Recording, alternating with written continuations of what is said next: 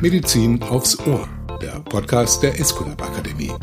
In der zweiten Staffel widmen wir uns der Medizin der Zukunft. Tauchen Sie mit uns ein in die spannenden Themen Robotik, künstliche Intelligenz und Digitalisierung im Krankenhaus- und Gesundheitswesen. Erfahren Sie mehr über den Wert von Big Data und Informationen für die Medizin der Zukunft. Wir sprechen mit renommierten Persönlichkeiten über aktuelle Entwicklungen und Trends, über ganz persönliche Erfahrungen und Perspektiven. Heute mit Professor Dr. Luca Regli, Direktor der Klinik für Neurochirurgie am Universitätsspital Zürich. Medizin aufs Ohr. Zum Ende der zweiten Staffel gehen wir noch einmal ins Ausland, in die benachbarte Schweiz und sprechen mit Professor Dr. Luca Regli. Er ist Direktor der Klinik für Neurochirurgie am Universitätsspital in Zürich. Er studierte an der Uni in Lausanne, wurde dort in Lausanne Facharzt für Neurochirurgie, spezialisierte sich an der Mayo Clinic in Rochester in den Vereinigten Staaten auf die mikrochirurgische Behandlung hochkomplexer intrakranieller Erkrankungen und 2008 folgte die Berufung als Leiter der größten neurochirurgischen Klinik in den Niederlanden am University Medical Center in Utrecht. Seit 2012 nun leitet er die Neurochirurgie in Zürich. Herzlich willkommen zu Medizin aufs Ohr, Professor Regli. Guten Tag, danke für die Einladung. Freut mich, äh, mitzumachen. Nehmen Sie uns doch aktuell mal mit in Ihre Arbeitswelt der Tumore, der Fehlbildung zerebraler Blutgefäße und der Mikrochirurgie, bei der es wohl mehr als in jeder anderen ärztlichen Disziplin auf Präzision, auf die ruhige Hand ankommt, aber zunehmend wahrscheinlich auch auf Daten. Welche Diagnosen stellen Sie gerade vor besondere Anforderungen?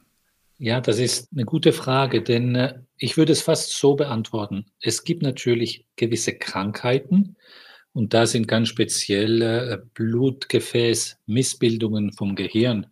Die nennen wir in der Fachsprache arteriovenöse Malformationen. Die sind ganz speziell komplex in der Behandlung und in der, auch in der mikrochirurgischen Operation. Aber das andere ist auch, wir haben ja immer mehr Patienten, die mit einer Diagnose kommen, die zufällig entdeckt wurde durch ermehrte Ausführen von intrakranieller Bildgebung, Magnetresonanztomographien und so weiter. Und da sind wir dann mit Patienten, die asymptomatisch, die haben etwas im Kopf, vielleicht eine Krankheit gefunden, die sind aber asymptomatisch. Und deswegen ist es extrem schwierig, weil die Entscheidungsfällung ist natürlich ganz speziell äh, eine Herausforderung, wenn der Patient sehr wenige oder sogar vielleicht keine Symptome hat. Das heißt, die Erwartung vom Patienten ist natürlich, dass er völlig normal ist, wenn wir ihn behandeln würden. Und sehr oft muss man auch entscheiden, dass es nicht zu behandeln ist. Also eigentlich würde ich die zwei Sachen. Das eine, krank, gewisse Krankheitsbilder, die arteriovenöse Malformationen sind ganz herausfordernd. Aber wie gesagt, auch Patienten, die eine Zufallsdiagnose haben. Die sind eine große Herausforderung. Zu dieser Zufallsdiagnose, Sie sagen bildgebende Verfahren, Einsatz von Daten kann dazu führen. Bedeutet das prinzipiell auch statistisch schon belegbar mehr Früherkennung, mehr Heilung, mehr Therapie grundsätzlich? Ja, sicher mehr Früherkennung. Und Früherkennung heißt sicher auch bessere Behandlungsmöglichkeiten, was ja auch heißt Früherkennung, bessere Behandlungsmöglichkeiten, mehr Behandlung sehr wahrscheinlich und ganz sicher bessere Prognose. Krankheiten, die spät diagnostiziert werden, sind schwieriger zu behandeln und haben auch eine Prognose, die schwerwiegender sein wird. Ja, finde äh, ganz sicher. Das Ideale eigentlich der Medizin wäre ja nicht zu heilen, aber vorzukommen, zu vor, äh, preventive, mhm. vor, vorzukommen, dass eine Krankheit sich überhaupt entwickelt. Das wäre ja das ganz Ideale. Im Fall des Patienten Kopf, sage ich mal, noch komplexer, noch schwieriger als in vielen anderen Disziplinen. Ich habe ganz kurz Ihren Werdegang zur Einleitung skizziert. Sagen Sie mal ganz persönlich, bei der Bürde der Verantwortung, die Sie tragen, es geht nicht selten um Leben und Tod. Hätten Sie sich eigentlich auch vorstellen können, Augenarzt oder Orthopäd oder Sportmediziner zu werden? Ich werde Sie jetzt vielleicht überraschen. Ja, eigentlich schon. Denn ich bin überzeugt, dass wenn man etwas mit Leidenschaft macht und vor allem großen Interesse für das Fach, dann findet man absolut faszinierende Fragestellungen und äh, Verbesserungs-, Entwicklungsmöglichkeiten in allen Fächern. Was es natürlich hat, das Gehirn, ja, ich würde schon äh, erlauben zu sagen, ist das Königsorgan. Und es hat nicht nur diesen Respekt, den Sie so ein bisschen angesprochen haben, gegenüber natürlich die Behandlungsmöglichkeiten. Äh, der Respekt ist ja riesig, aber es hat auch eine gewisse Bewunderung vom Organ. Und ich denke, diese Bewunderung, die auch Faszination hat, die ist ganz speziell für das Gehirn und dort hätte ich sehr wahrscheinlich nicht die gleiche täglichen, wirklich täglichen Emotionen, wenn es ein anderes Fach gewesen wäre. Digitale Transformation, künstliche Intelligenz, Robotik, Datenberge, die helfen können, Diagnostiktherapie zu verbessern. Wir haben es ganz kurz schon mal angesprochen. All diese Faktoren machen vor dem neurochirurgischen OP natürlich nicht Halt. Was setzen Sie da schon ein im Status quo? Ja, extrem viel. Eigentlich ist es äh, in, in allen Schritten, wo heute ein Patient so vor der Behandlung, während der chirurgischen Behandlung und in der Nachbehandlung wird ja alles schon digital dort eingesetzt faszinierend, sehr wahrscheinlich für auch unsere Zuhörer hat, sehr wahrscheinlich da was im intraoperativen Bereich dort schon alles äh, eingesetzt wird. Und das geht ja von der Neuronavigation, so ein gewisses GPS für Operationen, bis hin zu, zu auch die mikrochirurgische Leistung äh, wird auch heute digital unterstützt. Funktionsüberwachung, intraoperatives Neuromonitoring kann man sich nicht ohne digitale Hilfe vorstellen.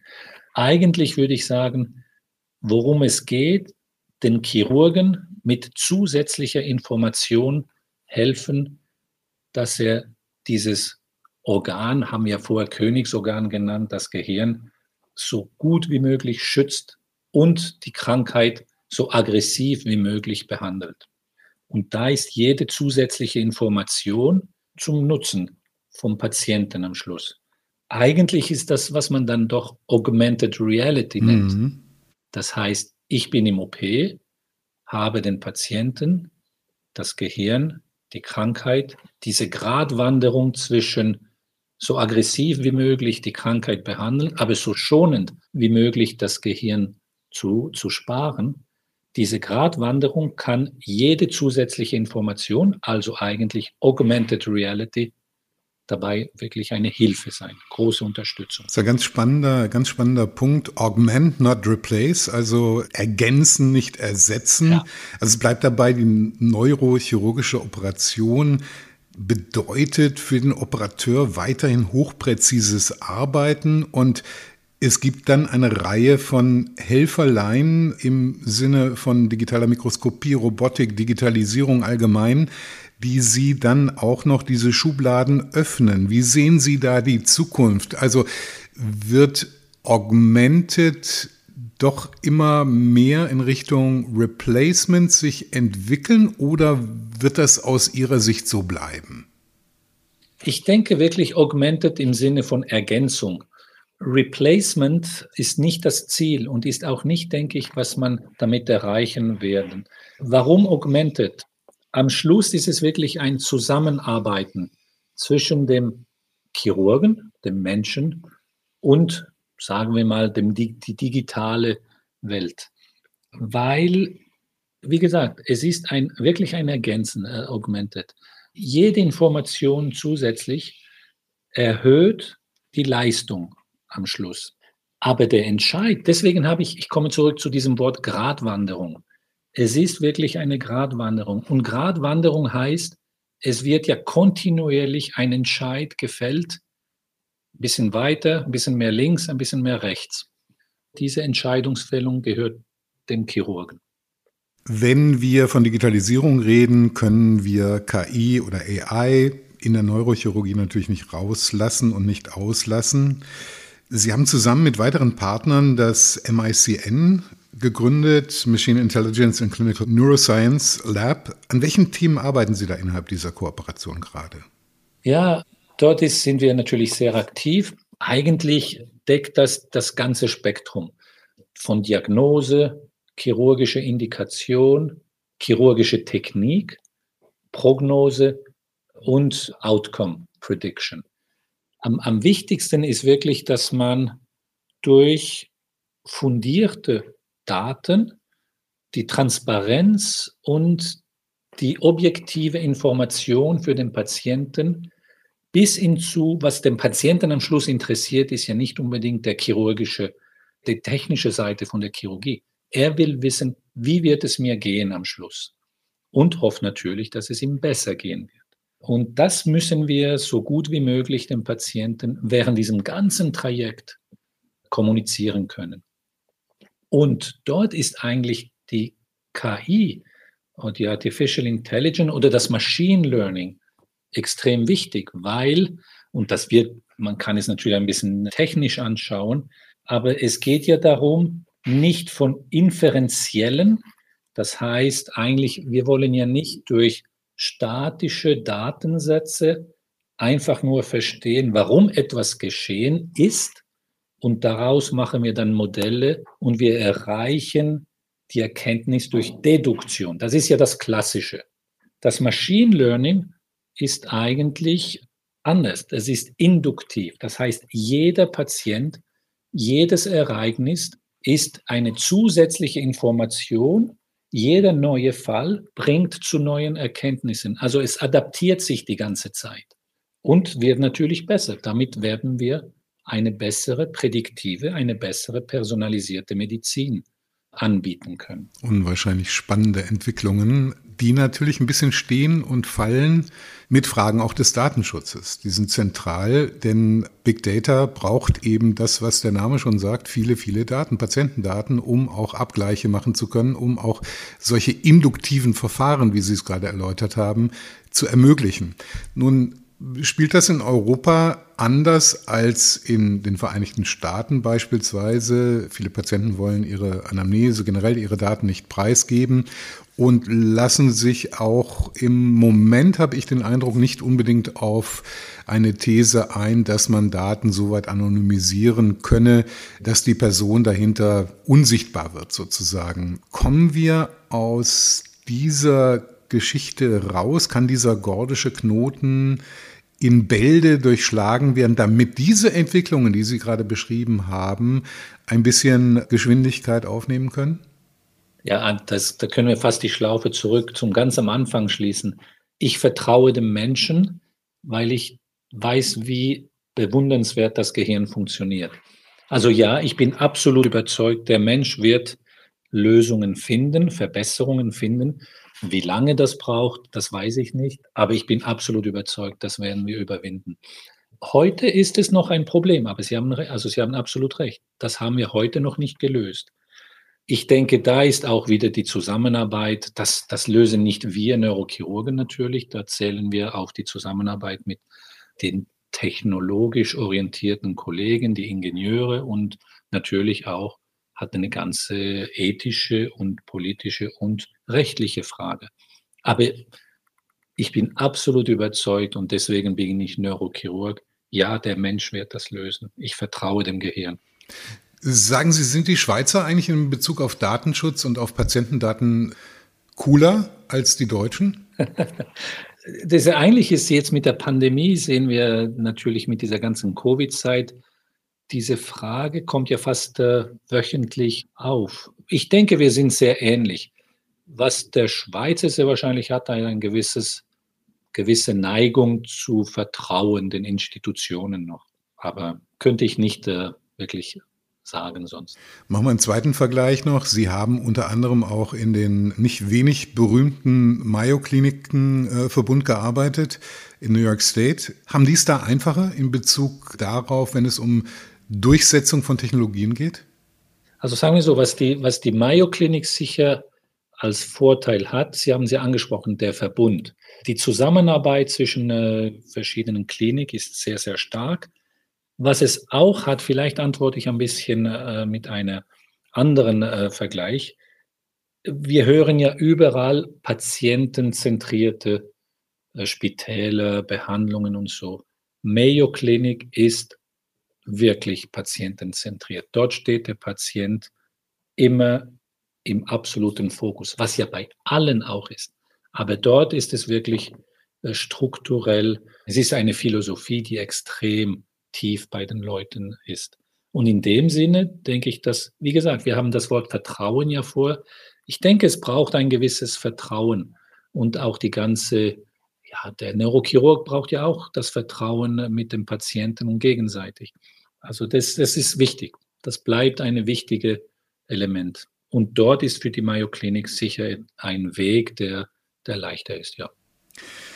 Kommen wir von dem ordnungspolitischen, politischen, ethischen Datenschutzthema zurück zur Medizin. Man könnte ja geradezu Erbarmen mit Nachwuchsmedizinern haben, wenn man sich überlegt, was die alles stemmen müssen, was die alles lernen müssen. Die müssen ja halbe IT-Experten werden in Zukunft. Insofern Fort- und Weiterbildung wird eine Geschichte, die im hochspezialisierten Feld, gerade wie der Neurochirurgie, immer, immer wichtiger wird. Und man, man, man könnte ja fast sagen monatlich oder, oder jährlich, weil die Skills, die ein Arzt vor 50 Jahren gelernt hat, die waren gut für eine Erwerbsbiografie. Das ist heute nicht mehr so. Wie begegnen Sie dem? Ja, es ist eine, eine kontinuierliche Entwicklung natürlich von Weiterbildungskonzepte, was und wie man äh, das aktuelle Wissen lernt und den Jungen beibringt. Ich denke, ich, ich würde es fast so sagen, äh, die technologischen Fortschritte, wir haben sie ja ganz am Anfang schon angesprochen, alles auch zum Beispiel, im, ich nehme ein Beispiel, Operationssaal. Als ich meine Weiterbildung gemacht habe, operierten wir natürlich den Patienten mit mikrochirurgischen Techniken und eine MRI konnte dann zwei oder drei Tage später gemacht werden. Und dann sah ich, was das Ergebnis von der Operation war. Heute haben wir die intraoperative MRI. Machen wir die MRI schon während der Operation. Das heißt, ich operiere, ich mache eine intraoperative MRI und sehe sofort, was hat meine Chirurgie erreicht und was kann ich noch ändern mit dieser Information. Das heißt, diese Feedback-Schleife ist viel, viel äh, schneller, viel präsenter. Das heißt auch, dass die Lernkurve steiler ist im Sinne von schneller. Und das gilt für, ich habe jetzt die MRI, aber das gilt auch für Fluoreszenz. Wir haben intraoperatives Neuromonitoring und, und, und. Das heißt, dass diese Herausforderung, die die Jungen haben, wird auch durch die Technologie unterstützt. Und ich denke, deren äh, Möglichkeiten sind viel größer als in der Vergangenheit. Also ich auch dort absolutes Vertrauen, dass die das ganze Wissen sehr gut lernen werden. Also Operateur der Zukunft wird äh, auch in der Mikrochirurgie ein Tablet im OP haben müssen, oder? ja, ja, ja. Also wir haben ja schon jetzt, wenn Sie zu uns im Operationssaal kommen, ah, da hat es mindestens äh, sechs bis zehn Bildschirme mit Computertechnologie und digitalen äh, Feedbacks äh, schlaufen. Spannende Entwicklung. Lassen Sie uns noch ein Licht werfen auf die Kooperation zwischen Medizinern und Medizintechnik. Und das Universitätsspital Zürich und speziell die Neurochirurgie hat ja eine lange Tradition der intensiven Zusammenarbeit mit Medizintechnikherstellern aus der innovative Produkte neue Behandlungsverfahren hervorgegangen sind, die auch heute weltweit eingesetzt werden. Also Beispiel Yazagil Aneurysm Clips, äh, die eine Rolle spielen in den OPs dieser Erde. Welchen Einfluss hat denn die Zusammenarbeit zwischen Medizinern und Medizintechnikindustrie auf die Zukunft der Medizin? Baldowert man die Zukunft gemeinsam aus oder sagt der Operateur, Mensch, ihr Medizintechnikhersteller, ich brauche A, B, C? Oder werden Produkte, innovative Produkte einfach angeboten und dann mal ausprobiert? Wie, wie, wie, wie ist hm. der Gang der Dinge da und wie ist der Einfluss auf die Medizin der Zukunft? Ja, nein, es ist ein, ein äh, kontinuierliche Zusammenarbeit und Zusammenspiel. Äh, ich denke, dass, äh, wenn man so ein bisschen die Evolution der Chirurgie anschaut, ich meine, in den 30er Jahren war ja die Stirnlampe. Eine Stirnlampe war schon ein Durchbruch. Klar. In den 60er Jahren war das Mikroskop, nachher sind Endoskope. Eigentlich, ich denke, dass die Schlaufe von der Entwicklung und von der Weiterentwicklung kommt von Visualisierungs. Es geht ja darum, dass wir besser informiert werden als Chirurgen, die Krankheit, das Organ, das wir schützen wollen, das Gehirn. Und diese Visualis Visualisierungstechniken, die, die entwickeln sich stetig. Und wenn man etwas besser sieht oder besser vielleicht einfach anders sieht, dann entwickeln wir nachher die Instrumente, um diesen Vorteil der Visualisierung auszunutzen. Also es ist wirklich eine Schlaufe dort. Aber die Basis davon, denke ich, ist wirklich das Sehen oder das, äh, die Information zu bekommen über die Krankheit. Und wie gesagt, Stirnlampe, Mikroskop, Endoskop, morgen können es ja digitale Signale sein. Mhm. Und da gibt es praktisch keine Grenzen von wie wir etwas besser sehen, besser fühlen, besser spüren können. Und nachher, wie gesagt, entwickeln wir zusammen mit den medizintechnischen äh, Partners die Instrumente, die uns diese neue Visualisierung erlauben auszunutzen. Bedeutet ja ganz klar, man muss tendenziell eher enger zusammenarbeiten, wenn ich immer kleiner werde, in der Mikrochirurgie eben in Mikrogefilde mich vorbewege, dann muss natürlich diese Abstimmung auch in der Entwicklung noch viel enger werden, nicht? Ja, ja, ja. Extrem wichtig, dass es sehr, sehr eng ist und eben kontinuierlich. Ich meine, am Schluss am Schluss könnte es ja sogar sein, dass wir Zellen benutzen zum Operieren. Das Immunsystem. Ne? Das Immunsystem, äh, das werden wir dann nicht mehr mit Pinzetten bewegen oder manipulieren können. Dann kommen andere Mittel, andere Techniken. Absolut, Sie haben absolut recht. Professor Regli, eine spannende Reise. Unser Zeitbudget geht langsam dem Ende entgegen schon. Aber zum Schluss, wir beenden unseren Podcast gerne immer episodenhaft mit einem Witz oder einer Anekdote, die unseren Gästen in ihrem Berufsleben widerfahren sind. Ich habe überhaupt keinen Zweifel, dass an ihren vielen Stationen ihrer Lebensarbeit, sei es Lausanne, New York State, Utrecht oder Zürich, Sie einiges in dieser Hinsicht erlebt haben. Was haben Sie für uns?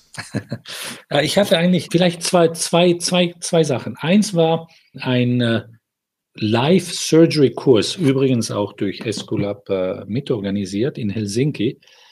Und während einer Operation dort war ein Aneurysma, ganz schwieriges Aneurysma, und brauchte, Sie haben es ja vorher auch interessanterweise gerade genannt, die Yasagil-Clips. Und es gibt sehr, sehr viele verschiedene Formen, also ich meine über 100, denke ich.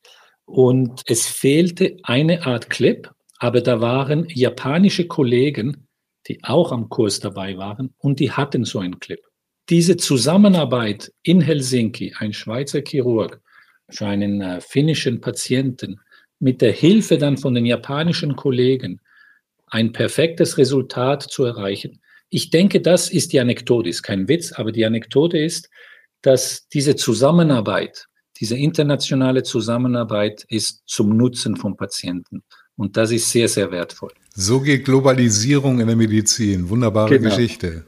Genau. Und sonst, ja, ich meine, eine lustigere Geschichte ist, und ich denke, da gehen wir jetzt auf Patientenebene. Ich meine, Zweitmeinungen sind ja immer sehr, sehr wichtig. Und ich denke, es ist sehr wichtig, dass die Ärzte Zweitmeinungen auch akzeptieren. Hatte letztlich eine Patientin, die, die war in einem Spital, operiert worden, ging es nicht so gut und dann hat sie eine Zweitmeinung bei mir gefragt und ist dann zurück ins Spital gegangen, wo sie operiert wurde. Und dort der Chirurg wollte sie überzeugen, dass äh, sie wirklich nochmal dort operiert werden soll. Und dann hat sie auch gesagt, ja, aber wir operieren ja noch mehr als am Unispital Zürich solche Patienten wie Sie. Und dann hat die Patientin geantwortet, ja, das glaube ich, wenn Sie jeden Patienten zweimal operieren müssen.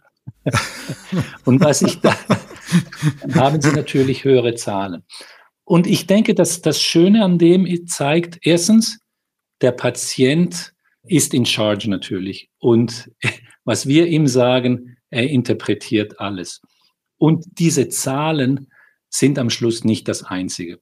Aber ich fand das wirklich eine, eine, eine sehr amüsante Antwort und sehr adäquate Antwort auch dazu. Sie operieren halt zweimal. Genau. Nicht schlecht, Dann haben Sie ja. natürlich höhere Zahlen. Klare Statistik. Professor Luca Regli, Direktor der Klinik für Neurochirurgie am Universitätsspital in Zürich. Vielen herzlichen Dank für die Einblicke und Ausblicke in Ihrem wahnsinnig spannenden Berufsfeld, dem ja, Juwel des menschlichen Körpers. Sie haben auch mehrere andere Ausdrücke gefunden für das Gehirn. Das ist das Objekt, dem Sie beruflich Ihr Leben gewidmet haben. Ich danke Ihnen sehr für das Gespräch. War spannend mit Ihnen. Danke. Danke Ihnen. Schönen Tag noch.